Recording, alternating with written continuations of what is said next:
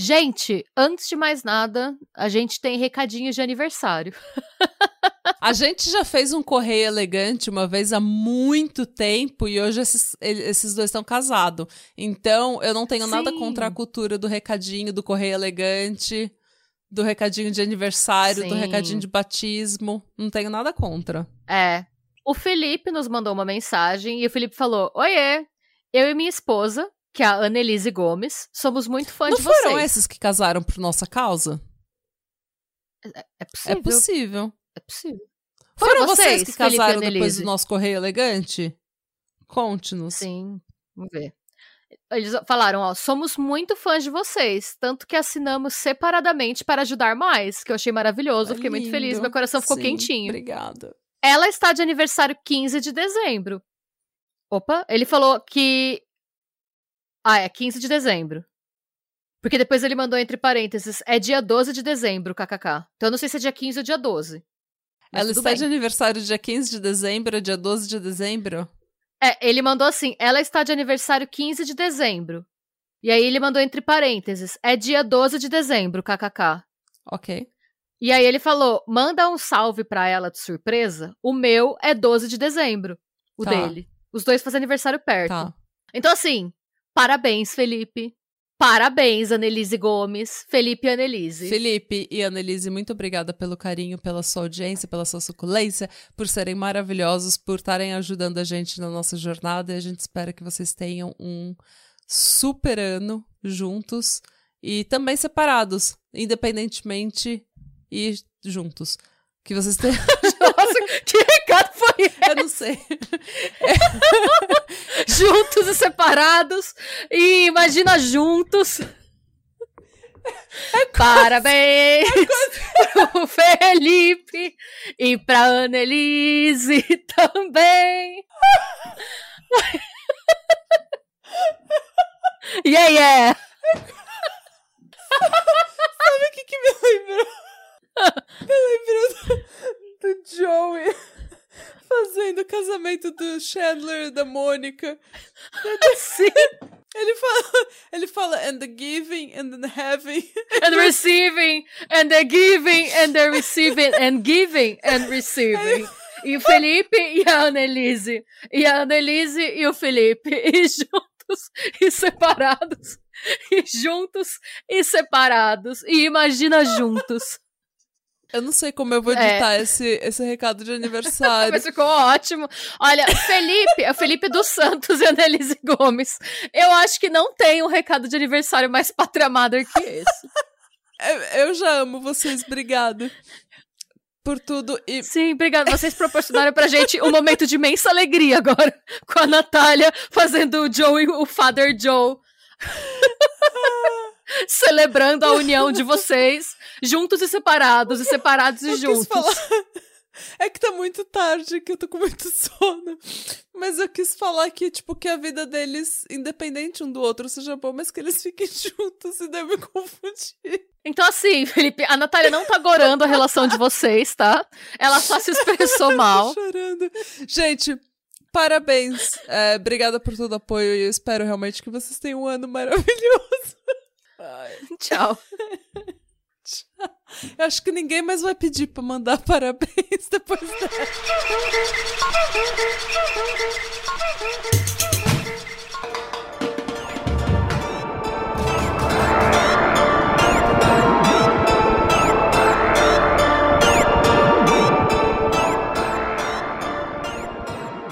Meu nome é Natália Salazar. E eu sou Renata Schmidt. E esse é o podcast Patramada Criminal. Sejam bem-vindos. Bem-vindos. A gente tá rindo porque a gente acabou de concluir que toda semana que a gente grava, a Natália fala do Conan O'Brien por algum motivo e do Last Podcast on the Left. Ou de algum, Isso... pode, ou de algum comediante. Ou de algum comediante. E a Nath nunca tinha reparado do Conan O'Brien. Ela, não, eu falo sempre dele. Eu, sim. Ah, ah que eu gosto dele. Pois bem. Não, fora que eu, eu, venho com os assuntos mais randômicos da, e falo deles por meia hora, daí eu falo, Renata, vamos gravar, já é 10 horas, eu tenho que dormir, Renata. Eu apresso, eu tenho a cara de pau de apressar a Renata depois que eu usei, tipo, 30 minutos falando de um assunto randômico. Que envolve, sempre envolve o Conan O'Brien. O'Brien, o Last Podcast e um comediante. Ai, gente, aguardamos as fanarts de vocês da Natália com o Conan O'Brien. Eu gosto do Conan O'Brien. Ai, teve uma época que você falou do Murilo Benício, a gente recebeu tanto meme do Murilo Benício. Sim, eu até hoje recebo memes do Murilo Benício. E eu comecei a ver a novela, porque eu assinei, finalmente assinei a Globoplay, comecei a ver Avenida Brasil. E eu vou contar pra vocês, gente. Eu ainda catava. Mas, Nath, Avenida Brasil é de 2009, não é? 2012. Ah, 2012? Ah, mas Tá. eu, eu também envelheci de lá pra cá, então tá tudo bem. Nossa, eu não sei como ele tá hoje, não. eu também não, Faz- faz... tempo que eu não vejo. é, eu, eu sou, eu ando bem alienada, confesso. Gente, pelo amor de Deus, não me mandem memes do Murilo Benício ou do Conan O'Brien. Tá tudo bem, eu não preciso receber tudo isso.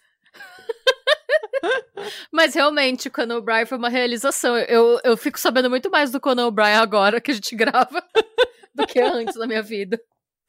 Eu não reparava que eu falava tanto do Conan O'Brien. Gente, ah, novidades. Nossa pop-up sale. Sim, a gente vai fazer uma pop-up com a camiseta gostosa e medicada. Porque todo mundo pediu essa camiseta e a gente acha que é uma excelente ideia, porque eu quero usar essa camiseta. Eu também. Então, a gente vai fazer essa camiseta, a Renata vai trabalhar na arte, vai colocar na loja da Montink, vai. é, a gente vai divulgar nos nossos instas e no insta do Patra. E essa é uma pop-up sale. A gente, essa camiseta, ela só vai ficar disponível até janeiro Sim. É só finalzinho de 2023. e 23. Então, é excelente para você comprar no Natal e depois você não vai ter mais oportunidade de comprar. Apenas no próximo pop-up que nós não sabemos se haverá. Olha, É. rimou. Eu sou uma poetisa. Você tem que ir pro Conan O'Brien. Divulgar o seu trabalho. E é isso, gente. A gente começou de novo de uma forma mais tranquila e mais descontraída, porque a gente sabe que a Renata vai acabar com a nossa raça agora num episódio extremamente trágico. Depois do episódio passado, eu acho que tá todo mundo ainda traumatizado com essa história. Então, foi, Sim. foi bom rir do Conan O'Brien. Foi, Foi, bom foi enquanto durou. durou. Gente, e, se- e só um lembrete. Primeiro, eu quero agradecer pelo. A gente finalmente bateu 4 mil inscritos no YouTube. Yeah! Devagar Mas- e sempre. Nossa, gente, é, tamo indo devagar e sempre. O YouTube é um mercado bem difícil de entrar, porque a galera que assiste normalmente, o público-alvo do YouTube é um público um pouco mais novo, tipo de conteúdo um pouco diferente. Mas fica o incentivo, gente. Vai lá ver o que a gente tá fazendo no YouTube. O nosso formato é muito parecido com o do podcast, a diferença é que temos imagens. No caso dessa semana, temos vídeos, né? A gente fez um react ao caso do sushi de Goiânia, o famigerado caso do sushi de Goiânia. Porque todo mundo pediu, todo mundo tava falando Sim. do sushi de Goiânia, falando, gente, o que que tá acontecendo em Goiânia? É, e aí, então, se vocês quiserem ver o que, que a gente achou dessa história, o que, que tá acontecendo, se você não sabe o que, que é, vai lá ver também. Uhum. É, é, é uma história complexa, gente, mas é isso. E era esse meu recado: era um agradecimento e um convite para você ir no nosso YouTube nos prestigiar. Exato. E bora pra tragédia, gente. Prometo que essa é a última parte. Muita gente reclama, ah, mas tem várias partes. Gente, se esse homem não tivesse matado tanta gente, tinha uma parte só. A culpa não é minha. eu nem sabia quando eu comecei a fazer esse roteiro, eu achava que era outro monstro, eu achei que era o monstro de Guaianazes, eu achei que ia ser curto. Eu vejo que é o monstro do Murumbi, que tem- foi maior do que o do Chico Picadinho, que já me desgastou um tanto também. É, tá batendo no microfone, ela Bati, ficou estressada, ficou nervosa. É, não Ah. edita essa batida, deixa aí, porque ela foi uma batida que mostra como eu tô me sentindo. Renata está tensa. Sim, tô, Descompensada. gente. tá Cê- todo mundo tenso por causa dessa história. Foi uma história bem Sim. difícil de encarar. Foi, Acho que, é, foi uma das verdades- acho que foi uma das piores que a gente já contou aqui. Nossa, amiga, então prepara seu coração, porque vamos que vamos, vamos lá. Ai, ah. Na parte 2, gente, a gente terminou este conto, né, com a polícia que finalmente conseguiu ligar o Roberto barra Alberto a o José Paz Bezerra, o monstro do Uhum. Morumbi.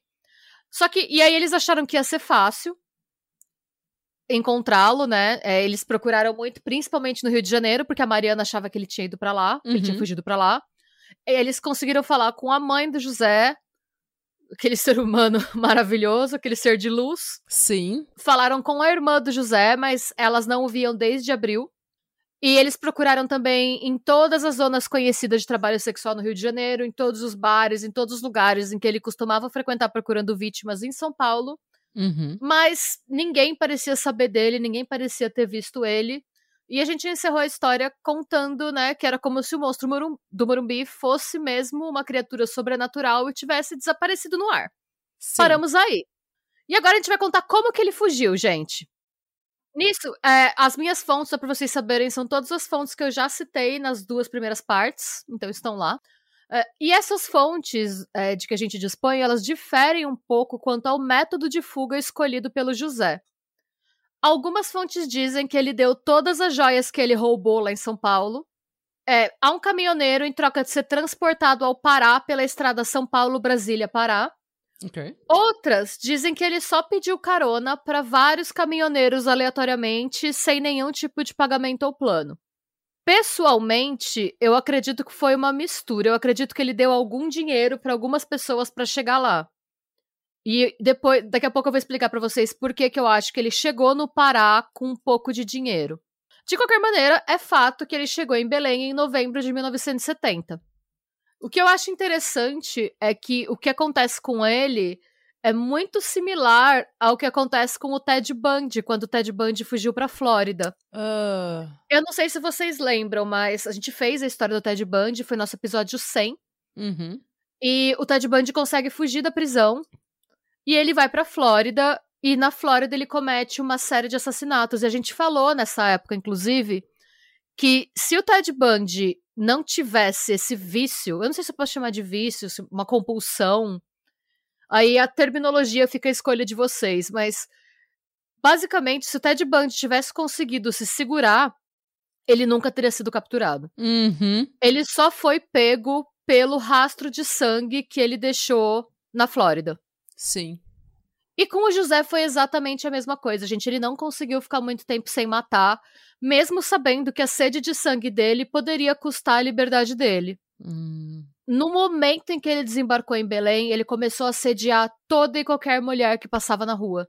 Putz. E para conquistar essas mulheres, para atrair essas mulheres, ele usava a lábia, a capacidade de dizer o que elas queriam ouvir para levá-las para lugares isolados, que é uma coisa que muito predador sexual tem. Uhum. E muito abusador, de maneira geral, tem, gente. Abusador, eu falo de abuso, não só de assassino. Tipo, muito abusador tem isso. Uhum. A gente vê esse relacionamento abusivo e Eles tal. sempre te isolam de alguma forma. E eles falam o que você quer ouvir também. Uhum. No momento do love bombing, né? É. E uma outra coisa era a aparência extremamente boa, e não só no sentido dele ser bonito, ele, o que ele era, ele é descrito por todo mundo como muito bonito, Uhum. mas ele também fazia questão de estar sempre vestido com roupas muito caras. Hum. E sempre, a própria polícia fala que ele era o cara que ele tava sempre na estica, sabe? Uhum. Então, assim, uma coisa que, pelo menos o que a polícia diz depois, né? É que ele era um cara que ele tava sempre assim, sempre de camisa, sempre de terno, mesmo no calor de Belém, O que. que era um negócio que. pariu, né? É, falam que não era normal você. eh, Normalmente a galera tava tipo de bermuda e chinelo, sabe? Sim. Ele não. Ele tava sempre vestido como se ele tivesse muito dinheiro indo pra um lugar muito importante. Uhum. E isso desarmava as vítimas. Não é estranho isso? Que a gente Sim. confia mais em alguém que tá bem vestido, como se isso tivesse qualquer relação ao caráter da pessoa ou Sim. personalidade da pessoa. É tão. É, é bizarro, mas é uma coisa. E todo mundo fala, ah, isso é um absurdo que a gente faz isso. É um absurdo, mas Ah, todo mas- mundo faz isso. Se você. Até o RuPaul fala: se você quer ser bem tratado, use um terno. Sim. Você gosta de dinheiro? Use um terno. E é tão, eu acho tão estranho isso. O modo como você se apresenta pro mundo tem tanta influência. Sim, tem. E, e E- no, no- no seu sucesso, em quanto dinheiro você tem, em quanto, é, quantos amigos você tem. No seu... É muito estranho isso. Eu, eu não, não consigo ver, tipo, a conexão. É. Mas é, é simplesmente. Todo mundo é culpado disso. Todo mundo é superficial, assim. Todo mundo É. julga o, o livro pela capa. Eu acho que isso começou a mudar um pouco com o advento dos milionários da internet, tipo Zuckerberg, que faz questão de sempre ir de camiseta e jeans pra todo lugar que vai. Ah. Mas assim, de bater o olho no Zuckerberg, você percebe que a camiseta cinza dele é cara. Sim, porque ela não tem logo, ela não tem nada, é só Não. uma camiseta cinza. Assim que você sabe que é cara pra caralho. Eu acho que caiu um pouco quando o Zuckerberg começou a aparecer em palestra e tal, daquele jeito. Steve Jobs, sempre com a gola rolê preta. Tipo, eles quebraram um pouco esse padrão de tem que usar um terno bem cortado. Sei, mas a, Mas- a gente ainda julga pela aparência. Sim, totalmente, totalmente. É. Infelizmente, logo os corpos começaram a surgir em Belém. A primeira vítima conhecida que a gente tem é a Maria Teresa Marvão. A Maria Teresa era uma professora no Colégio da Aeronáutica, onde ela dava aulas para filhos de militares. Ela tinha 44 anos, era mãe de cinco filhos e estava em um relacionamento sério com um homem mais velho. Ela era considerada tão bonita que ela chegou a trabalhar como modelo e atriz no Teatro da Paz antes de começar a carreira de professora. E ela fizeram um relativo sucesso na carreira artística, sendo considerada uma pequena celebridade da cidade. Então, ela era uma mulher muito bonita que chamava muito a atenção. Hum. Em 23 de dezembro de 1970, ela foi até o trabalho para receber porque ela estava com três meses de salário atrasado. Uhum. Isso, Brasil, regime militar, atrasando o pagamento de professor de militar, enfim. É. Vou me segurar. Chocado. É. Hum, E-. É. Depois de pegar esse- esses pagamentos atrasados, ela foi se consultar com uma colega do terreiro de Umbanda. Uhum. E essa colega aconselhou que ela comprasse um determinado santo. Ela saiu para comprar esse santo e ela nunca mais foi vista. O corpo dela foi encontrado uma semana depois no terreno da estação de rádio da Marinha, em Nova Marambaia. E como as vítimas de São Paulo, ela foi amarrada, despida, é, ela foi estrangulada e sexualmente abusada depois de morta. Uhum. É, ao que, de acordo com a, com a análise da cena do crime, ela foi estrangulada com um cinto. E as roupas dela foram rasgadas e espalhadas ao redor do corpo. A irmã da Maria Teresa, Josete Marvão, foi a responsável por reconhecer o corpo no IML de Belém. Mais tarde, ela disse que ela acreditava que a irmã dela foi abordada pelo José quando ela estava procurando pelo santo e que ele pode ter se passado por um ambulante oferecendo contrabando mais barato que era uma coisa muito comum na cidade na época. Foi uma coisa até que eu achei interessante, eu não tinha ideia que acontecia. Contrabanda de santo? Não, contrabando de maneira Ah, geral, contra- não era contrabando específico de Eu santo. achei que ele tava contrabandeando santo. Não. É, mas depois a gente vai falar mais disso, porque teve uma vítima que sobreviveu que conta um pouco disso. Por isso Hum. também que a, que a irmã dela, a Josete, acredita que foi isso que aconteceu. Tá. Porque a Josete diz que a Maria Teresa não teria, tipo, dado confiança pra nenhum homem, porque ela tava num relacionamento sério, ela tava feliz. Uhum. E não era o perfil dela ter casos, nada assim. Então, se ele tivesse abordado ela com uma intenção amorosa, prometendo alguma coisa, ela ia falar que não e seguir o caminho. Uhum. Por isso que ela acha que ela foi atraída. Como eu falei, o José tem esse perfil de falar o que a pessoa quer ouvir. E era uma coisa que acontecia muito em Belém, aparentemente, ter esses vendedores de contrabando. É, eu acho que era do Paraguai, não tenho certeza, me corrija se eu estiver errada, mas eu acredito que era do Paraguai. Uhum. É, co- contrabando tipo roupa, sapato, coisas mais baratas Tá. pra vender. Na época, gente, o parceiro da Maria Teresa chegou a ser investigado pelo assassinato, tá? Acharam que tinha sido ele. Ah. Ele só foi inocentado por falta de provas. Mas além de tudo, teve, eh, ele pas- ficou meses sofrendo essa desconfiança Uhum. por parte dos vizinhos, da comunidade e tal. Sim, porque ser inocentado por falta de provas não significa É. que você não fez. Pois é, Ah, é muito triste. sim. O cara já tá sofrendo luto, né? Ah, Pela- então. Mas também você precisa agradecer a polícia quando eles finalmente desconfiam da pessoa. Ah, não, claro, porque estatisticamente. É. Ah, Próximo ao corpo da Maria Teresa, foi localizado outro corpo de mulher, o padrão se repetindo. uhum. Esse corpo estava dentro de uma caieira, que é uma espécie de buraco usado para fazer carvão. Ok. Que eu não sabia também que isso existia. Aprendi muitas coisas com esse roteiro. É, esse corpo permanece sem identificação até hoje. Essa vítima só é colocada como vítima não identificada. Putz. E aí a gente tem a Fabiana. A Fabiana sobreviveu, ainda bem. Uhum. E é a Fabiana que corrobora um pouco dessa teoria da irmã da Maria Tereza, da Josete, né, sobre o contrabando. Uhum. A Fabiana estava andando com a filha quando ela foi abordada por um homem que dizia ser contrabandista e que tinha várias mercadorias para vender a pre preços baixos. Esse homem falava muito bem, estava muito bem vestido, então a guarda dela baixou um pouco e ela estava interessada porque ela falou que o Natal estava chegando, então ela queria Uhum. comprar presente e dar uma economizada, né? Claro. Quando ela falou que queria ver as mercadorias que ele tinha, ele convidou ela para ir até a casa dele, na Mata da Marinha, onde estariam esses itens que ele estava vendendo. Nisso, ele levou ela para a mesma área onde os corpos da Maria Teresa e da vítima não identificada foram encontrados. Só que a Fabiana conseguiu fugir, conseguiu fugir. Ele tentou agarrar ela por trás, só que a- e nisso, imagina o- horror, ela tava com a filha junto. Oh. Ele tentou agarrar ela por trás, mas ela conseguiu se desvencilhar dele e fugir, aga- agarrando a mão da filha. Só que nessa luta, ele arrancou o cordão de ouro dela, que tinha um crucifixo, Hum. e ele conseguiu é, tirar o relógio dela na luta corporal dos dois. Aham. Mas ela fugiu e denunciou pra polícia. Tá. Foi aí que a polícia ficou sabendo que tinha que procurar por um suspeito que se passava por vendedor de contrabando. Hum. Mas eles ainda não conectaram com o que tinha acontecido em São Paulo. Ainda não. Tá. E aí a gente vai pra Anibalina Taíde Martins. Uhum. O José conheceu a Anibalina em setembro de 71, aí já virou ano já, Hum. na livraria Martins, onde ela trabalhava. E o processo dele com ela foi um pouco parecido com o que ele fez com a Mariana, porque ele cortejou a Anibalina por alguns dias. Ele alegava ter intenções sérias e chegou a mencionar casamento. Nossa, que é o que ele fez com a Mariana e com a. Sim. Como que era o nome da, da outra moça? Eu vou pegar pra eu não falar ah. besteira. Foi a Nilza. É, então. Foi a Nilza. A Nilza que tinha 23 anos, a Nilza Alves Cardoso. Nossa, 23 Foi, foi anos. bem o mesmo papinho. Ah, É, então ele fez isso, ele cortejou ela por alguns dias, falava que era um cara sério, chegou a mencionar casamento e ela tava super encantada por Uhum. ele. No dia 27 daquele mesmo mês, de setembro, né? Ele disse pra Nibalina que ia levar ela pra um encontro, ó, igualzinho a Nilza. uhum. Ela aceitou, eles foram e ele estrangulou ela com as próprias roupas, roubou todas as joias, o dinheiro e os objetos pessoais dela e violentou o cadáver. Hum. É, o corpo dela foi encontrado numa mata próxima à estrada de Benfica. Agora, agora vem a Vera Lúcia.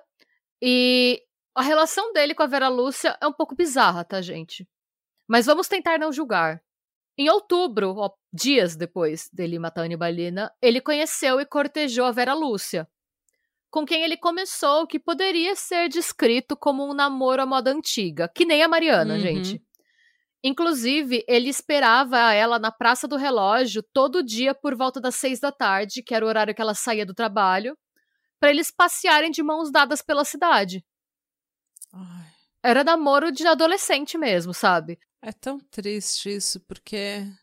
É tipo. É... Mas não, mas calma. Como eu falei, é bizarro. Ele deixava ela na porta de casa todo dia depois desses encontros. Era tipo casto, sabe? Uhum. Ah, Tipo, anda de mão dada, dá um beijinho na bochecha, deixa ela na porta de casa, amanhã te espero na praça, no mesmo horário, no mesmo lugar. Certo dia, ele levou ela para a mesma área onde ele levou as outras vítimas e ele tentou estrangulá-la com as mãos. Nisso, ela começou a chorar, suplicando pela própria vida, e prometeu sustentá-lo incondicionalmente sem fazer perguntas caso fosse poupada. Foi um pulo muito alto.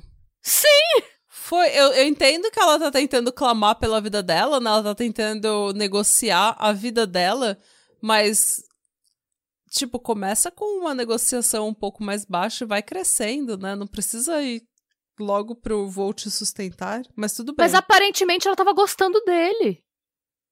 Ai, E o mais é bizarro- triste por isso, É. por isso, porque você fica. Você, você anda de mão dada, você dá beijinho, você conversa, você acha que você conheceu alguém especial, você tá feliz. Sim. E nisso, ele começou a chorar também e ele aceitou. Oh. Sim. Ele achou a nova Mariana dele. Mano. E, gente, e a vida ia ter seguido pro monstro do Morumbi, como era em São Paulo, com uma mulher sustentando ele, lavando as roupas dele, aguentando as coisas dele. Uhum. Ia ter seguido a vida, ia ser também o monstro. Ele já tinha, né, deixado um, um rastro de corpos. Mas ele finalmente achou um lugar fixo para ele ficar com uma mulher que cuidasse dele. Que é o que ele fez com a Mariana. Uhum. Isso. E a vida ia ter seguido se não fosse a Denise, que é a nossa heroína detetive da história. Uh! Vamos falar de Denise, gente. A Denise era cunhada da Anibalina. E além de cunhada, ela era amiga, elas eram próximas. E por conta disso, ela tinha acompanhado o relacionamento, relacionamento, né, gente, com todas as aspas do mundo, Uhum. da Anibalina com o tal Moreno misterioso. Inclusive, no dia em que a Anibalina desapareceu, ela e esse homem, que a gente sabe que é o José, mas que ela não sabia o nome, Uhum. entraram na farmácia em que a Denise trabalhava para pedir emprestado papel e caneta para anotarem alguma coisa. Tá. Desde a morte da cunhada e amiga, né? A Denise tinha certeza que era aquele homem que estava com ela que era o assassino. Uh.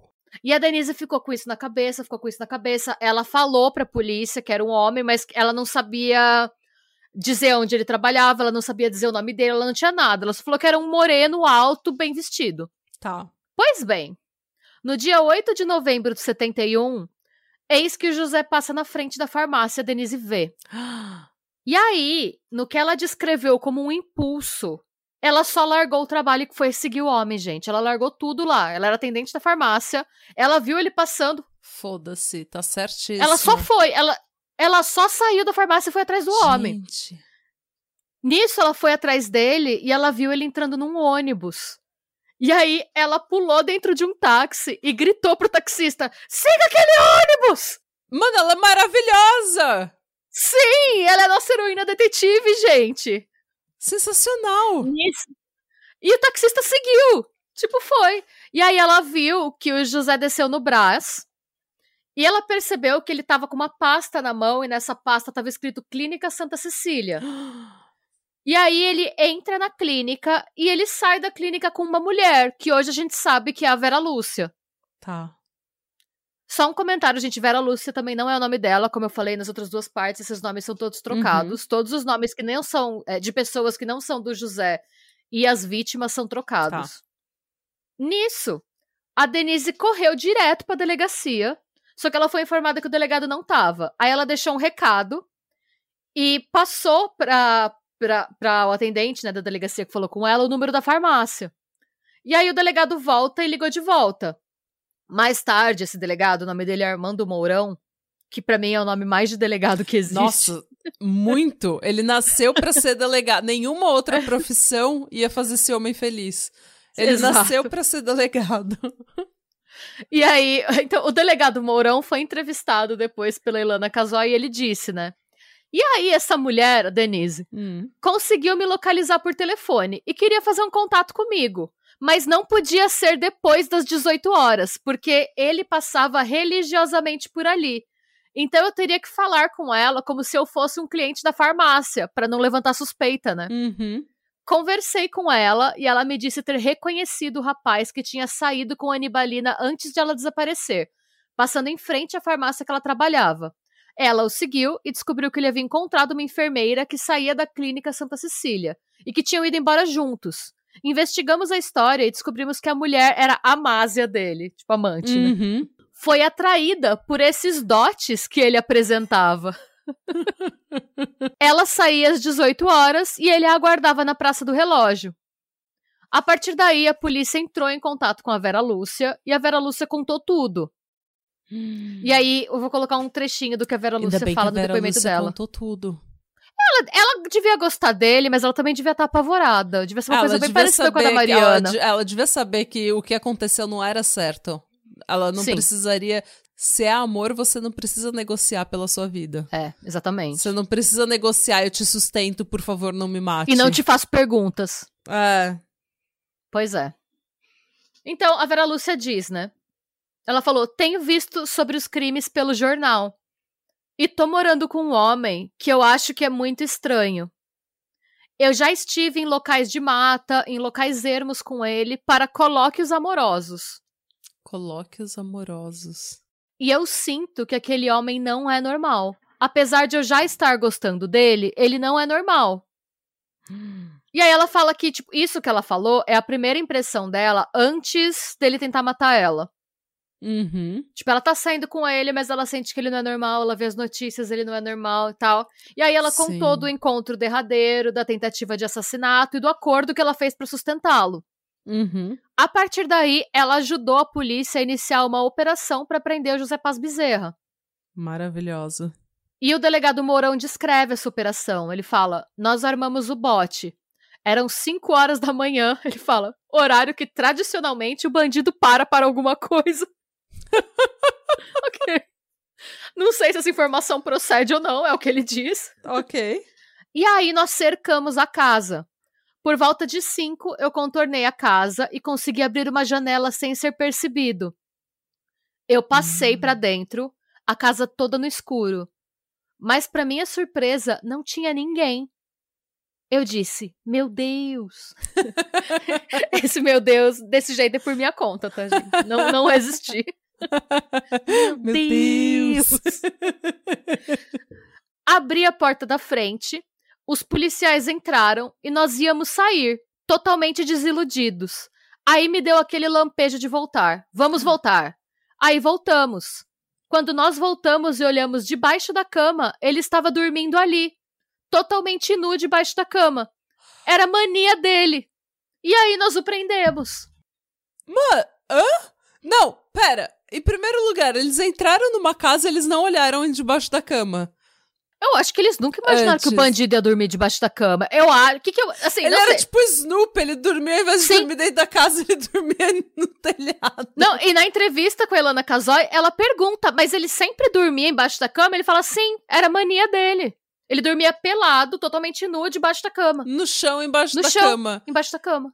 É o bandido Snoopy. Não é possível, gente. Eu nunca ouvi falar disso. Que loucura. Eu penso, não tenho certeza, mas é, eu, eu imagino que a Vera Lúcia deve ter inventado uma desculpa pra não estar na casa, né? Porque eles estavam morando juntos. Uhum. É, e que a polícia deve ter pensado que ela deve ter dado pra trás e contado pra ele e que ele tinha fugido quando viu Uhum. tudo vazio. Uhum. Só que não, é só que ele era estranho dormir embaixo da cama, pelado. Bom, essa é a, é a melhor das qualidades dele, né? É. Dormir menos- embaixo da cama é o menos pior que ele fez. Exato. É, então, esse hábito de dormir no chão é estranho. A gente não sabe ao certo se é por conta do. se é por medo dele ser, é, tipo, pego pela polícia, Hum. ou se era alguma herança dos tempos de criança, por tudo que ele passava com a mãe dele, aquela, aquele monte de orgia, aquelas coisas Ah. estranhas, né? Pelo que ele passou, a gente não sabe. Mas enfim. Finalmente o monstro do Morumbi foi enjaulado, né, gente? Mas a polícia não sabia que ele era o monstro do Morumbi, né? Uhum. Na delegacia, ele confessou os assassinatos cometidos em Belém. Por que, que ele confessou? Ele confessou do nada, assim, tipo, ele só chegou e confessou?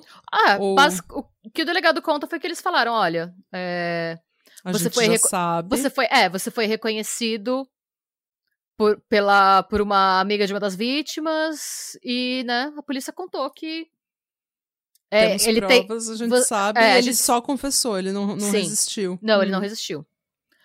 Ele confessou os assassinatos, né? Só- mas só ele só confessou os assassinatos cometidos em Belém, tá? Uhum. E lá ele alegou que ele matou aquelas mulheres por amor, por achar que elas não deviam pertencer a mais ninguém. Então, por amor ao homicídio. É. Uhum. Em determinado momento, a Josete Marvão, a irmã da Maria Tereza, primeira vítima conhecida, ela foi chamada à delegacia. Por quê? A Josete era muito parecida com a Maria Tereza, falam que elas podiam ser gêmeas, assim. Uhum. E a polícia pediu pra ela casualmente passar na frente dele. E quando ele viu a Josete, ele tomou um susto. Eu acho que foi isso que também incentivou ele a confessar. Entendi. Porque ele achou que uma vítima tinha sobrevivido. Ele fez uma cara de Uhum. quem tinha visto um fantasma, sabe? Sei. E nisso, ele foi preso e ficou aguardando julgamento. Depois de alguns meses na cadeia, ele conseguiu um emprego na oficina da sapataria do presídio. E ele tinha acesso a pregos. Ai. Pouco a pouco, ele ia enfiando os pregos nos braços e no pescoço. Eu? Pois é. Tipo Albert Fish. Sim, total, Robert Fish. Pouco a pouco, né, essas feridas foram infeccionando e ele precisou ser escoltado para o pronto-socorro da cidade. Onde ele recebia visitas diárias do delegado Mourão, porque o delegado olhou para ele e pensou de cara se esse homem vai me dar problema. Uhum. Gente, numa dessas visitas, o delegado literalmente trombou com ele na porta do hospital. E aí o delegado conta. Numa Hum. dessas idas minhas para ver o que estava acontecendo, me deparei com ele na calçada indo embora. Ele burlou a vigilância das pessoas de alguma forma e já estava na calçada esperando para tomar um táxi. Eu enco- Pleno. Pleno, eu encostei nele e disse: "Vou ter que te prender de novo". É, por favor, né, Mourão? Leve- levei ele pra dentro e só aí viram que ele tinha fugido, não sabiam ainda. Como ele tinha uma postura, como ele se comportava como uma pessoa requintada, uma Uhum. pessoa. n- é, as pessoas que estavam cuidando dele não achavam que ele fosse um, um paciente do presídio. Olha. E aí, um belo dia, ele levantou. Falou, ó, muito obrigada pelo seu tratamento. Vou voltar à minha vida normal, que não é de um presidiário. Definitivamente não sou um presidiário. Olha a sorte, se o, o delegado Mourão não tivesse indo todo dia olhar como é que ele tava no hospital, e se bem naquele dia, naquele horário, ele não Uhum. tivesse trombado ele, ele tinha sumido. Cara, E aí ele continua, o delegado. Ele foi levado de volta pro presídio e ficou sendo tratado na enfermaria dali, até que São Paulo pediu ele. hum, Gente, a Mariana soube que o José tinha sido preso em Belém pela imprensa. nossa. E olha. Gente, fala, essa história tem muitas camadas.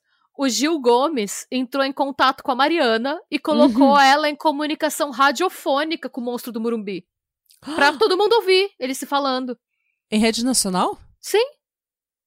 Gente, O José foi então levado para São Paulo e encaminhado para um exame de sanidade mental em novembro de 1973 pelos psiquiatras doutores Eliseu Souza Rodrigues, Joel Srur e Messildo Morado Lutherbach, do Hospital Juliano Moreira.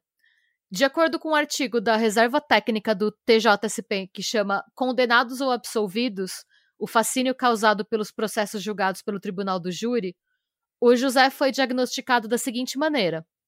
Aí eu vou ler o trechinho, tá, gente, do relatório. uhum. Apresentava alto grau de ansiedade.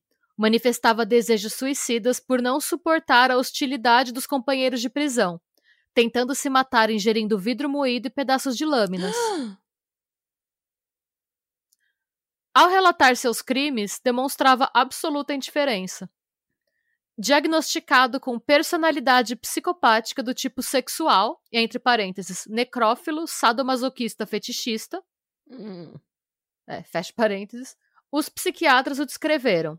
No comportamento criminógeno do delinquente, raro e inusitado nos anais da criminalidade, se depara a sociedade com um indivíduo frio, calculista e bárbaro, liquidando suas presas à semelhança animalesca, transcendendo a dignidade da pessoa, aviltando a sua inteligência e contrariando a lei de Deus e dos homens em um autêntico festim singular de matança continuada. Meu Deus. Tô lendo o relatório, gente. Que foi, foi um relatório bem, bem artístico, né? Bem, É, bem foi um relatório meio poético, poético, é. né? um autêntico festim singular de matança continuada. Escrito pelo Valcir Carrasco. Né? o que eu acho interessante, né? É que, vê, ele não suportava a hostilidade dos companheiros de prisão. Uhum. Tipo, ele era sensível à rejeição a ponto dele querer se matar porque achava que os colegas presos não, não gostavam dele. Uhum. Mas ele não se importava com o fato dele ter matado aquelas mulheres e feito aquilo com elas. Aquilo pra ele era peanuts. Ah. Gente, durante o processo de apuração dos crimes, ele assumiu a autoria de 24 assassinatos seguidos de estupro, de 66 a 71. Cara, cinco anos. Ele fez isso tudo, esse rolê todo durou cinco anos. Sim. E aí, a gente começa a ficar meio indignado, tá, gente? Porque desses Ah, ah, 20... Começa? Com- Calma. Por quê? Desses 24 estupros, estupros e assassinatos que ele assumiu a autoria, só sete foram a julgamento. Mano. E calma, que piora. E desses sete, só cinco somaram condenações. Ele foi absolvido dos homicídios da Senira de Castro e da Alzira, que foram os dois primeiros. Por quê? Vou contar. No caso da Senira, primeiro ele foi considerado culpado por sete votos a zero, né, num primeiro julgamento. Entretanto, o advogado dele apelou, alegando não haver provas suficientes para condenar José e que os jurados estavam influenciados pela imprensa. O tribunal acolheu a apelação, um segundo julgamento foi feito e ele foi absolvido por cinco votos a dois. O promotor apelou da sentença, mas o Tribunal de Justiça manteve a absolvição. Ou seja, a vida dessas mulheres não significa nada, né? É eu não tenho certeza, tá? Porque eu não tive acesso ao processo inteiro da Senira. Uhum. O que eu acho? Como ela tinha alguns relacionamentos com alguns homens diferentes, uhum. o advogado dele deve ter dito que eles não podiam afirmar com certeza que não não tinha sido um dos outros casos dela que tinha feito isso. O que eu acho um absurdo, mas e eu não sei se foi por isso, mas eu entendo o que o advogado quer dizer, porque se não tem prova física é muito difícil, mas assim, é um outro caso dela que mata com exatamente o mesmo modus operandi, operandi que ele teve com outras 22 mulheres? Sim. E ele confessou esse assassinato. Então. E os presentes, pe peças de roupa da Senir estavam com a Mariana. Então. Tem Gente. prova física, na verdade. Não Sim. tem. Como que ele não pode provar que. É, hum. pois é, gente. Já no caso da Alzira, o advogado questionou a autoria do homicídio e o juiz solicitou um exame de sangue para tipagem sanguínea do réu, do José. Uhum. Foi revelado que o José tinha sangue tipo O positivo, eu não sei se vocês lembram que na cena do crime da Alzira eles acharam um lenço que tinha fezes e sangue. Sim. Só que o sangue encontrado no lenço era tipo B. Não hum. O. E aí, depois dessa prova. Mas assim, gente, ninguém consegue falar, porque em nenhuma das outras cenas de crime foi encontrado um lenço. Hum. Então, assim, esse lenço podia já estar na bolsa da Alzira por N motivos. Que não cabe a gente especular nem julgar. Sim. E assim, o os dois crimes foram na mesma região, eles estavam morando naquela região e tinham é, peças de roupa e joias da Alzira com, ele, na, com a Mariana. Uhum. Mas mesmo assim, essa prova foi considerada, tipo, a prova científica que inocentava ele, então ele foi absolvido por sete votos a zero. Já pelos assassinatos da Nilza, Cleonice, Ana Rosa, Vilma e Wanda, ele foi condenado a 68 anos de prisão. Por todos eles. Por todos eles. Tá. Gente, e isso eu acho muito confuso, tá? Porque até onde eu sei, ele nunca foi julgado pelos assassinatos de Belém, tá? Não teve julgamento. Ah, porque São Paulo e... pediu ele. E daí ele Sim, já tinha São Paulo. sido julgado, Todo, é... eles não quiseram usar recurso para julgar ele de novo. Todos esses nomes que eu dei para vocês são as vítimas uhum. que eu contei uhum. na parte 2, não na parte 3. Ele nunca foi julgado, inclusive no livro da Helena Casoy, ela conta que ela procurou informações, só que ela nunca encontrou nenhuma informação jurídica sobre nenhum julgamento em Belém. Hum. Que frustrante, né? Porque daí a vida dessas pessoas não vale nada nos olhos da justiça. Não, e pra família, pra família a família nunca justiça, tem. Não existe um closure, não existe o fechamento daquele ciclo horrível que a família teve que passar e que ainda tem que passar. Pra quê? Pra promotoria não gastar recurso? Pra procuradoria não gastar recurso do Estado? É isso? É, eu acho que às vezes. É a gente perde de vista que o Estado tá aqui para nos servir, né? Uhum. E que você não tem que ficar pensando, não, tem que economizar, não interessa, as famílias precisam de um encerramento. Ah. É, por, por quê? Porque ele, tipo... E fora que assim, gente, fica pensando, ele confessou 24 casos. Uhum. Pensa no resto de vítima que ele confessou, que a gente não tem nem o nome. Pensa no tanto de mulher que desapareceu, que a família não tem nem nenhuma... Que a família ainda tá procurando. Que exatamente. Que a família não sabe se vai encontrar ou não, que a família diz que destruiu a família porque a família tá sempre esperando com aquela um pouquinho de esperança que a que a mulher vai entrar de novo na vida deles, que a é. mulher vai voltar. É, então. Hum. Em vários dos seus depoimentos para os médicos, o José confessou que obtinha orgasmos ao transar com os cadáveres de suas vítimas hum. e que fantasiava com eles para se masturbar. Hum. Ele disse que tamanho fogo subia o corpo dele nesses momentos que ele perdia consciência. E foi numa dessas entrevistas que ele deu a declaração mais icônica dele, que sempre é citada quando se fala do monstro do, do Morumbi, que é quando a mulher fica com a carne dura, ela fica mais gostosa. E só fica com a carne dura depois de morta. É. Ele também explicou que ele gostava de enfiar pregos nos braços e no pescoço porque a dor das autolesões deixavam ele tão excitado que ele precisava se masturbar quatro vezes seguidas depois de cada vez que ele enfiava um negócio desses nele mesmo. A relação dele dos outros presos é descrita como estranha todo o tempo que ele ficou preso, porque ele conseguia falar dos crimes dele com absoluto descaso e frieza, mas se mostrava extremamente sensível quando sentia a hostilidade dos companheiros de prisão, a ponto de tentar suicídio duas vezes por se sentir rejeitado. E o pior, gente, é que a Mariana não se livrou dele depois que ele foi preso. Você tá brincando? Não. Eles continuaram juntos se correspondendo por cartas. E eu vou ler duas dessas cartas para vocês. Eu Gente, eu falo que é revolta do começo ao fim esse caso. É, é extremamente pesado. Primeira carta, tá? A gente tem só as que a Mariana mandou pro José, porque a, a, a o presídio tem que abrir as cartas, né? Uhum. Então, as que o José mandou pra Mariana, a gente não tem. As respostas dele a gente não tem. A gente só tem as cartas que ele recebe. Uhum. Então, vamos lá. Primeira carta, de 10 de setembro de 1976. Amor querido, Nessa vida de regime e ordens, obedecendo ao sinal de campainhas e horários, pareço uma sonhadora. O olhar perdido no passado. Ando viva como uma autônoma. Só me faz sorrir quando me lembro de uma pequena casinha, um quartinho em qualquer lugar, um copo com água e uma flor, palavras simples. Mas a minha é dirigida e só a mim, preta.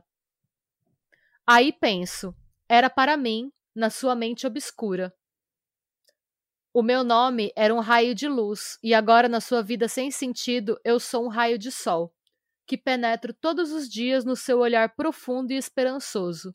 Alguém a quem ama, alguém que o ama também. Este é o único laço, o único motivo de vida. Na tua pequena cela, penetro e estou sempre presente. Com o sol, a esperança de uma próxima visita. Com a chuva, a certeza de mais dias de separação Passamos a odiar a chuva e o frio e queremos o calor e o sol, que abrasará mais ainda o amor. Amor que existe entre nós, que é imortal, profundo, sereno e concreto. Para que lágrimas, se temos a nós, e, e isso nem a morte nos separará. Continuaremos vivos, seremos eternos, só se eterniza os fortes. Tudo o que aconteceu foi uma lição, e uma lição que servirá para que saibamos que o bem é o maior vínculo para uma vida normal e feliz. Um dia, flutuaremos no espaço do amor e bondade e procuraremos consertar tudo o que de mal porventura tivermos feito, e juntos resgataremos perante Deus tudo. E assim poderemos finalmente ser muito, muito, muito felizes. Mariana. A, Nat a Nath tá com uma cara de chocada, passada. Ela tá literalmente boquiaberta, gente. Eu não tenho o que falar, assim. É, é eu uma... não sei o que dizer, porque eu quero julgar ela, mas eu também não posso, porque ela passou o inferno, então eu não sei se isso é uma. Isso só pode ser algum. Síndrome estresse... de Estocolmo, né? É, síndrome de Estocolmo, estresse pós-traumático, ela não sabe, ela não quer acreditar que ela tenha sido uma vítima. Eu não sei o que é isso, mas, tipo, você precisa de um doutorado em psiquiatria para entender o que tá acontecendo. Eu, eu não tô entendendo. E, tipo, eu tô tentando não julgar ela. Mas eu tô julgando. Eu julguei totalmente. Mas eu tô ah, tentando. Não. Eu tô tentando não, porque eu, tô, eu sei que o abuso, principalmente o abuso depois de anos e anos e anos, ele faz. Ele mexe com a sua cabeça e com a, o seu senso de quem você é. Ele mexe com a sua autoestima, ele mexe com a sua noção de amor, a sua noção de carinho, a sua noção de certo e errado, mas eu não tô entendendo, sério, isso é muito. Mano, são 24 mulheres. O que que essa mulher precisa mais? É. Amada, você era uma vítima. Gente, ele falou pra ela que ia enforcar ela e jogar ela no meio do mato com as outras. Ela pedi... chegou num ponto em que ela pediu para ele matar ela. E eu acho que. Ela falou: me mata, porque eu não aguento mais. E ele falou: beleza, eu vou te esganar e te jogar lá com as outras no matagal e depois vou fazer um BO que você sumiu. E eu acho que isso é a prova de como o abuso contínuo destrói é. a alma da pessoa. Porque é. a Mariana não é a Mariana mais, ela tá destruída. É. Olha a diferença de ela ter assumido que o, mari que o homem dela era o monstro do Morumbi pra polícia e a diferença dela nessa carta agora. É. É verdade. O abuso destruiu a mulher completamente, destruiu o conceito dela de certo e errado. Ela não sabe a lealdade dela, ela não sabe para quem dá a lealdade dela, o carinho dela, o amor, ela não sabe mais nada.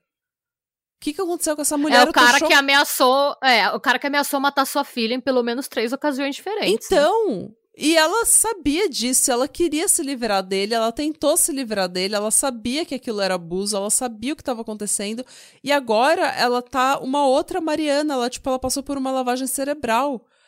Eu acho que isso é a prova hum. de como o abuso destrói uma pessoa a ponto dela virar tipo uma lobotomia viva. É, é isso. É isso mesmo. Eu tô passada, eu nunca vi isso. Eu nunca vi isso na minha vida. Eu tô passada. A gente já cobriu tanta história de abuso e tanta história de serial killers. Eu tô passada. Eu nunca ouvi esse tipo de, de delusion, é. esse tipo de ilusão. É. E que dura tanto tempo, né? Porque normalmente, os casos que a gente normalmente cobre, quando você tira a pessoa da área de influência do abusador, ela melhora, ela se reencontra, né? Sim. Mas não foi isso que aconteceu. Parece que o tempo longe desse homem só deixou ela mais transtornada. Sim, foi isso que aconteceu. Ela ficou longe, ela ficou com saudade, ela começou a fantasiar. É. Começou a imaginar, viver uma relação que não existia, né? Parece que ela esqueceu o que aconteceu. É.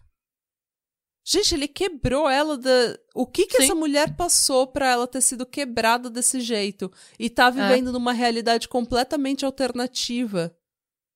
E é, às vezes a gente fala, tipo, sei lá, a gente pega os casos e fala, não, ela era muito nova. Não, ele era o segundo marido dela. E quando eles se conheceram, ele tinha 20 anos.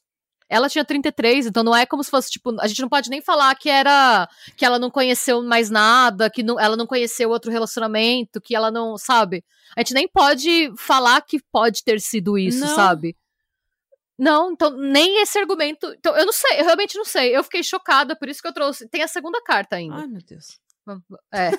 A segunda. É, então, vamos, vamos terminar a segunda carta e a gente discorre. A segunda carta é do dia 26 de novembro de 76. Meu querido, na dor da minha doença, entre um acesso ao outro de tosse, parece que agora inerte nesta cama, uma saudade imensa que sinto de você, que corre lágrimas dos meus olhos. Ai, tão só, eu sem poder fazer nada, me lembro do nosso amor tão belo. Há um espelho na minha frente, e ao falar de amor, me olhei, e o que nele está refletido, não uma mulher quarentona, e sim 60, 70 anos. Você não mais me conhece pele e ossos. Mais um acesso de tosse. As lágrimas e a emoção me fazem parar por alguns segundos. Sabe, quando ainda não estava doente, às vezes pensava: será que era amor que eu tinha por você? Não. Ou apenas por ter sofrido tanto e desprezada, às vezes chegava a pensar que eu estava louca. Agora sei o quanto te amo que nossas vidas estão ligadas para a eternidade. Você, com todas as suas loucuras, é o homem que eu amo e continuarei amando sempre. Querido, quando me for, se for permitido, pedirei aos bons espíritos por você. Sei que em breve estaremos juntos. Eu estou com um pulmão todo tomado e metade do outro. Mesmo em uma visita especial tão cedo, não poderei ir. Fui internada no hospital, fui maltratada e judiada e de INPS estou cheia. Mas meus filhos foram me buscar e estão revoltados, coitados. Nem tão bem eles estão. Sempre mais panca, que eu não sei o que, que é. Hum. Mas a Luciana Maria paga o aluguel, paga uma empregada para cuidar da Soraya e de mim, vive apertada. O Alberto José, aluguel, pois ele não mora conosco, pois brigam muito prestação do carro e, devido ao maltratamento do hospital, precisou montar um pequeno ambulatório aqui para mim. Como oxigênio e outros objetos que, em hora eu fico em crise, me ajudam a sofrer menos. Luciana Maria me dá banho e comida na boca com maior carinho. A única coisa que não está bem é a imensa saudade do meu coração de você, do primeiro e único amor. Estou ansiosa para que possa melhorar e ir até você e vê-lo. Só que o que você verá não será a mesma. Mas aqui bem dentro sou eu mesma, com o coração ardente de amor. Depois da carta da Luciana Maria, mandei uma para você. Será que não puseram no correio? No mês que vem é seu aniversário, e eu preciso pelo menos caminhar para vê-lo.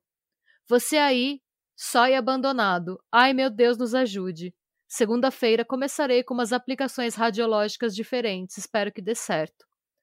Para por aqui, a imensidão do meu amor não caberia. Porque ele é mais que o mar, o ar, o sol, a vida e continuará depois da morte, porque ele é eterno. Meu querido, mesmo sabendo agora que tornaria passar tudo o que passei com você, inclusive serviços, poli serviços policiais, eu começaria tudo outra vez para poder reviver aqueles momentos de felicidade que passamos juntos, que foram maravilhosos e nada é mais forte que um grande amor. Beijos eternos da sua Mariana. Tem um PS. Luciana Maria e Alberto José lembram de você com carinho e acham também que é o amor da minha vida, mandam lembranças. Beijos da Soraya, que está perguntando o que é que eu estou escrevendo. É, a Nath continua sem palavras. Eu só sei o que dizer porque eu já li algumas vezes esse trecho, então assim, eu já tô conformada. Eu, eu... Mana, eu nunca vi isso na minha vida. É. Eu nunca vi isso na minha vida. Essa mulher. É difícil, é, é, difícil, né? Tá uma... Eu fiquei muito revoltada. Também, ela tá doente. É, a... eu, eu, preciso fazer xixi e pegar o George. E eu vou pensar no que eu vou falar, porque eu não tenho ideia do que eu vou falar. Tá bom. eu, é a primeira vez que eu não sei. Eu vi, você ficou sem palavras. Eu queria que desse pra gente colocar no podcast a sua cara. Olhando assim. Eu preciso tomar um ar para ver o que, que eu vou falar nesse podcast, porque eu não tenho ideia. Vamos. Vamos. Eu não Gente, sei o que tá acontecendo. É... Eu também não sei o que tá acontecendo. Eu, eu, eu, não sei. Eu nunca vi um negócio assim antes. Eu, eu, eu, não, eu realmente eu não sei o que dizer, porque qualquer coisa que a gente disser. Tá errado. É. Porque como é que você vai julgar uma pessoa que passou pelo que ela passou? Exato, exatamente. Mas ao mesmo tempo. Como não julgar uma pessoa que escreveu isso? Depois de ter Exato. passado o que ela passou. É, é, é difícil pra gente compreender. Eu acho que você precisa de um doutorado em psiquiatria para entender o que tá acontecendo. E eu acho que mesmo quem tem um doutorado em psiquiatria vai olhar e falar: Eu não sei o que tá acontecendo. Vai jogar a caneta embora, sabe? Vira a mesa, né? Ah. Eu nunca vi uma pessoa ser tão quebrada por abuso dessa forma.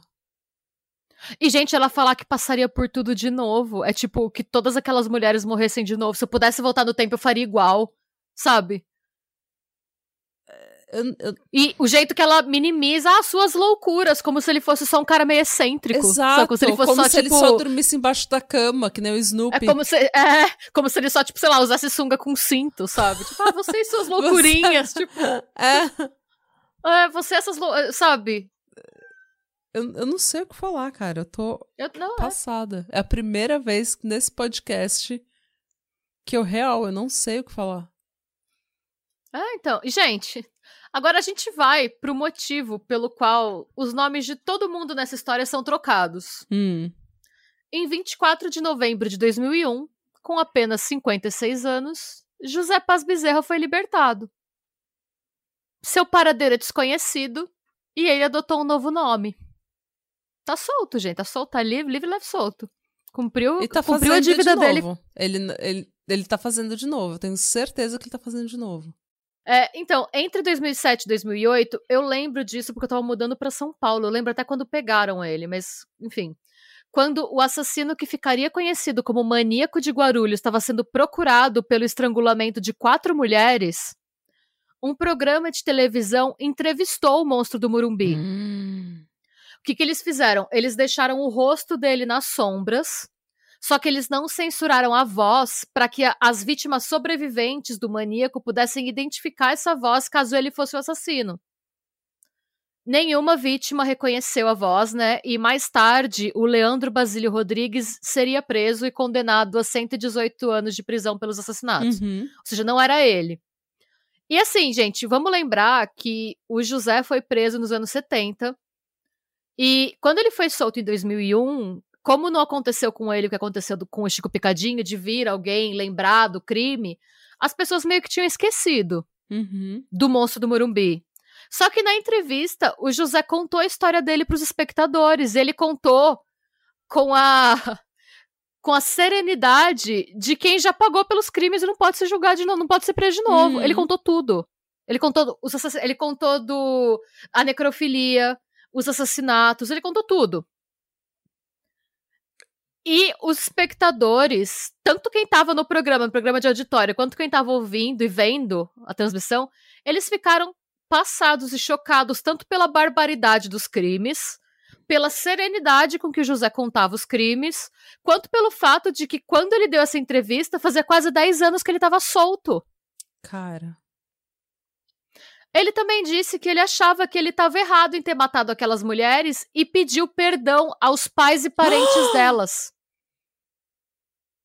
Que filho da puta. Quem você acha que você é pra em rede nacional pedir perdão? Ele também falou que no período em que ele ficou preso, ele só estudou, que ele nunca pensou em se matar porque ele achava que seria covardia, Ah, sim, isso é covardia. Uhum. e que dali pra frente ele tinha certeza de que seria um homem bom. E ele encerrou a entrevista falando: Mães, cuidem de seus filhos. E essa é a história do monstro do Morumbi, gente. Mãe, cuidem de seus filhos. Pra mim, isso não é um conselho, isso é um Isso aviso. é uma ameaça. É um aviso, gente. Isso é total um aviso. E assim, É, é um deboche, ele tá é uma solto. ameaça. Ele sabe que ele não mudou absolutamente nada e que ele não aprendeu absolutamente nada. Eu tenho certeza que esse filho da puta ainda tá fazendo isso. Isso se esse filho da puta não estiver ouvindo o podcast, a gente contando a história dele, e ele feliz da vida que tá todo mundo ele tá contando. vivo ainda, tá? Ele não morreu ainda. Ele tá vivo. Então, Ele usa um outro nome e é o que. Não tenho certeza, tá, gente? A- as pessoas especulam o nome que ele tá adotando agora. Ninguém sabe com certeza.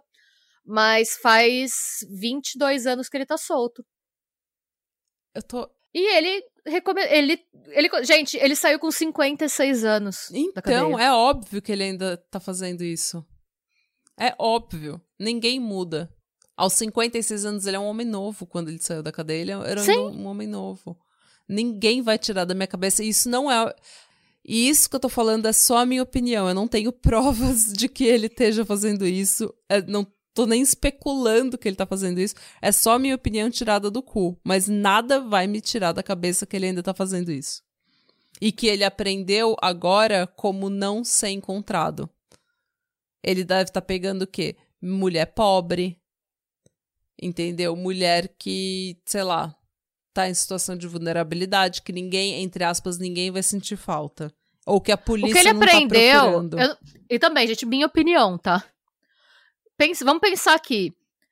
Ele atacou. Quando, quando ele foi pego? Quando ele atacou mulheres em grandes centros urbanos, Uhum. Belém e São Paulo. Quando ele morou lá em Minas Gerais, em Ituiutaba, ele disse que ele cometeu crimes e se gabou pra Mariana de ninguém ter pego ele. Pois é. Nunca nem apareceu, a gente não sabe nem o nome da vítima. E ele disse que ele cometeu, ele confessou. E não foi, não foi preso. Hum. Esse homem vai estar morando numa cidadezinha minúscula. E fazendo isso No com me- pessoas em situação de vulnerabilidade que não tem família. E que não é da cidade dele, cidadezinha vizinha. Uhum. Sabe essas cidades que tem várias cidadezinhas pequenininhas? Você só desce a rodovia, tem várias? Nin- Porque ele aprendeu, porque ele viu pelo que, que ele foi condenado. Ninguém vai tirar da minha cabeça que ele tá fazendo isso. Não. Ninguém vai tirar da minha cabeça que ele tá fazendo isso. Ninguém. É, Hoje eu não sei, porque hoje ele já tem mais idade. Mas pensa que, tipo, quando. Mano, e o, que- o que não. Ele foi preso com 26 anos, cara. Então. Isso não, ele era muito novo. Quando ele. Ele, com 26 anos, ele já ele confessou 24.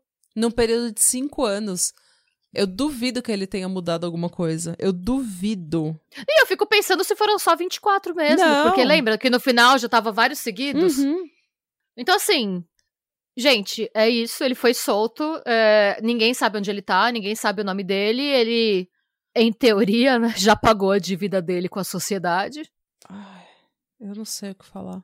Mas eu não gostaria de ser vizinha dele, não. Eu gostaria pra fazer justiça. Aí vai você que vai preso. Ok. Ia che... Eu ia chegar na cadeia dando high five nas mulheres, tudo. Ei, fui eu! Meu Deus.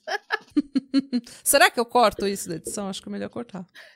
Uhum. Não sei, eu achei maravilhoso. Eu consegui imaginar você entrando estilo Orange is the New Black, É. sabe? Fui eu mesmo! Ia, ainda ia mandar na cadeia toda. Natália Maresca. Eu, eu não sei, e aí, assim, eu, eu quero acreditar que se ele foi solto é porque ele passou por uma junta médica que liberou ele, mas ao mesmo tempo, o Chico Picadinho foi solto em 67 e fez de novo, né? Assim, 67 não, né? ele foi preso em 67. Ele... Ah, enfim, vocês entenderam. Ele foi solto depois de esquartejar uma mulher e, por... e foi avaliado por uma junta médica que disse: tá firmão, pode soltar. Ele é um homem reabilitado. Então, assim, se- por um lado, a gente quer acreditar que se ele foi solto é porque ele não representa mais um perigo pra pra sociedade, mas por outro, gente. sinceramente, tem dias 50 que eu fico maravilhada que eu tô na rua. O foda dessa história é que tudo nela é revoltante. nada é bom, não tem um Não tem. redemption moment. Nada não acaba tem, bem. Tipo, ai, a história da pessoa que sobreviveu e deu tudo certo e o, e o cara foi preso e ele morreu na cadeia. Nada. Até a, a pessoa que so, a, a mulher que sobreviveu a esse homem, ela deve pensar nesse homem todo santo dia, sabendo que ele tá solto. É, então, e os nomes de todo mundo foram trocados porque quando esse- o livro da Ilana Casoy foi escrito, essas pessoas Uhum. tinham medo. Porque o livro foi escrito um pouco. é, alguns anos depois dele Uhum. ser solto. E essas mulheres, tanto a Denise, que não chama Uhum. Denise, é, quanto as outras mulheres que sobreviveram, ou as amigas, a- as amigas das, das vítimas e tal, elas tinham pavor desse homem ir atrás delas por vingança. Óbvio. Então, todos os nomes tiveram que ser trocados exatamente, tirando os das vítimas e o dele, exatamente por isso, porque as pessoas que é, ficaram sabendo que ele foi solto ficaram Mas é desesperados. claro, gente. Esse homem sempre vai ser um perigo para a sociedade. Isso é literalmente um monstro. Eu odeio Ah. essa. Eu sempre falo que eu detesto essa definição de monstro, porque na verdade essas pessoas são seres humanos que vivem entre a gente. Então, mistificar essas pessoas como monstro parece que é uma coisa que não acontece muito ou que não acontece com gente normal, mas acontece muito e acontece com gente normal. Mas não tem o que falar, essa pessoa é literalmente um monstro. É, vai pra caixinha dos erros da natureza, né? Porque. Uh! Eu quero dormir, Renata. Cê... É, é, Não, você me traumatizou acabou, pra acabamos sempre. aqui. Gente, eu quero falar aqui que vocês reclamaram de ter três partes, mas ninguém. You can't handle one part. Gente, não, eu não, eu que escrevi precisei de umas não, não, pausas, eu porque não é ia muito aguentar pesado. e na- inteiro. não, De, tipo, ia ser quase três horas, tipo, tirando as besteiras que a não, ia gente ser fala, mais cada. ia é, talvez... ia dar quase quatro horas. Não, mas tirando as besteiras que a gente fala e as coisas Ah. que são editadas, talvez ia ter duas horas e meia de episódio. Ninguém ia aguentar sentar duas horas e meia e ouvir isso.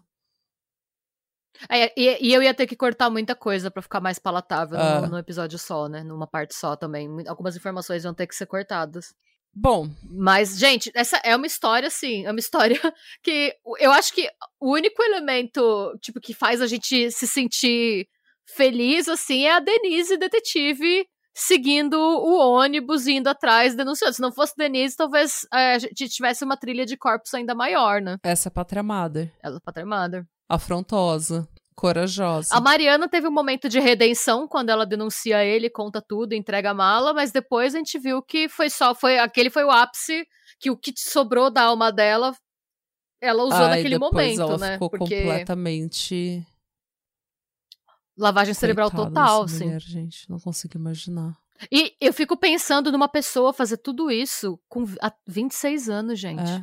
Com 26 anos eu não sabia nem usar o limite do meu cheque especial, quando, tipo, eu não tinha nem controle da minha vida Ah, não, eu já tinha estourado o cheque especial. eu já tinha estourado o cheque especial. E já tava com o nome no SPC. Mas, Então, você também não sabia usar o seu cheque especial. ah, claramente. Mas eu fico pensando o poder de destruição de uma pessoa tão Uhum. nova. O que contribui pra essa mistificação Sim, dele também, né? Porque não. Uh! Porque quando ela denunciou ele, que ele fugiu, ele tinha 24 anos. É, então, eu fiquei chocada. Eu lembro do episódio passado que eu fiquei chocada que ele tinha só 24 anos, porque parece que ele viveu uma vida inteira. Foi tanto crime que parece que foi durante uma vida inteira. Mesmo Belém, vê o tempo que ele ficou em Belém, o estrago que ele fez. Ele não ficou dois anos em Belém. Então. Bem, gente, é isso. É isso.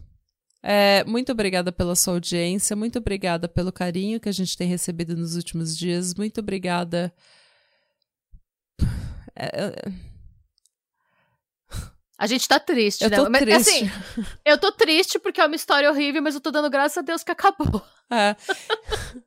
E vamos ver o que, que eu acho semana que vem. O que, que acontece com a nossa história na semana que vem. Ai, na semana que vem traga contos de fadas. Eu ia trazer um conto de uma sobrevivente, uma, uma coisa completamente diferente de true crime. Mas eu Gosto. preciso Ah. ler o livro, porque não tem Ah. audiolivro. E o que acontece? Eu tô tão cansado ultimamente por causa do trabalho, que eu tô trabalhando tanta hora extra e final de semana e o caralho a quatro, e tá tudo tão estressante.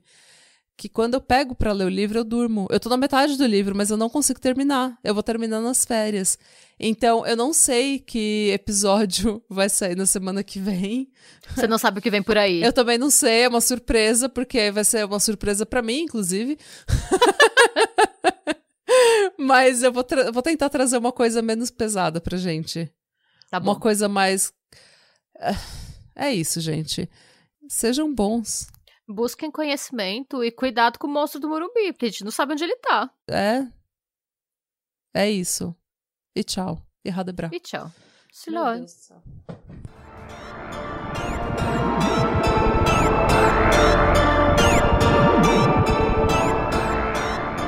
E se você gostou desse episódio e quer receber conteúdo exclusivo sem comerciais, vá até a Orelo para se tornar um apoiador do Pátria. Você também pode se inscrever no nosso canal do YouTube para episódios inéditos todos os domingos.